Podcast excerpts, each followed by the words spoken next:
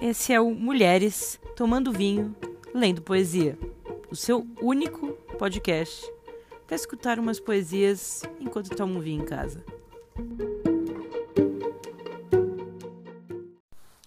Manchei o mapa cotidiano, jogando-lhe a tinta de um frasco, e mostrei oblíquas num prato as maçãs do rosto do oceano.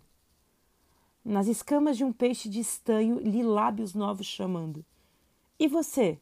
Poderia algum dia, por seu turno, tocar um noturno louco na flauta dos esgotos? Esse é algum dia você poderia, do Vladimir Mayakovsky, traduzido pelo maravilhoso Haroldo de Campos. Sei o pulso das palavras, a sirene das palavras, não as que se aplaudem do alto dos teatros, mas as que se arrancam os caixões da treva e os põem a caminhar quadrúpedes de cedro. Às vezes as relegam inauditas inéditas, mas a palavra galopa com a cília tensa, ressoa os séculos e os trens rastejam para lamber as mãos calosas da poesia. Sem o pulso das palavras parecem fumaça, pétalas caudas sob o calcanhar da dança mas os homens com lábio há uma carcaça.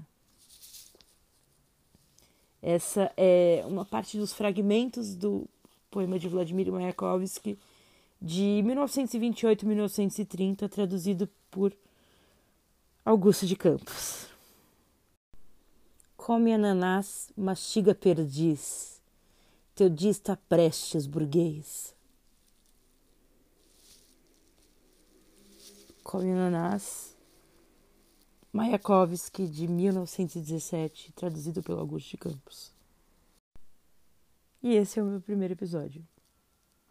Eu não vou falar mais nada sobre Vladimir Mayakovsky, nem vou explicar quem foi Augusto ou Haroldo de Campos, porque eu acho que poesia precisa ser sentida, precisa ser escutada, precisa ser lida. Nem sempre ela precisa ser estudada para um vestibular ou para uma prova. Eu acho que ela só precisa ser sentida mesmo.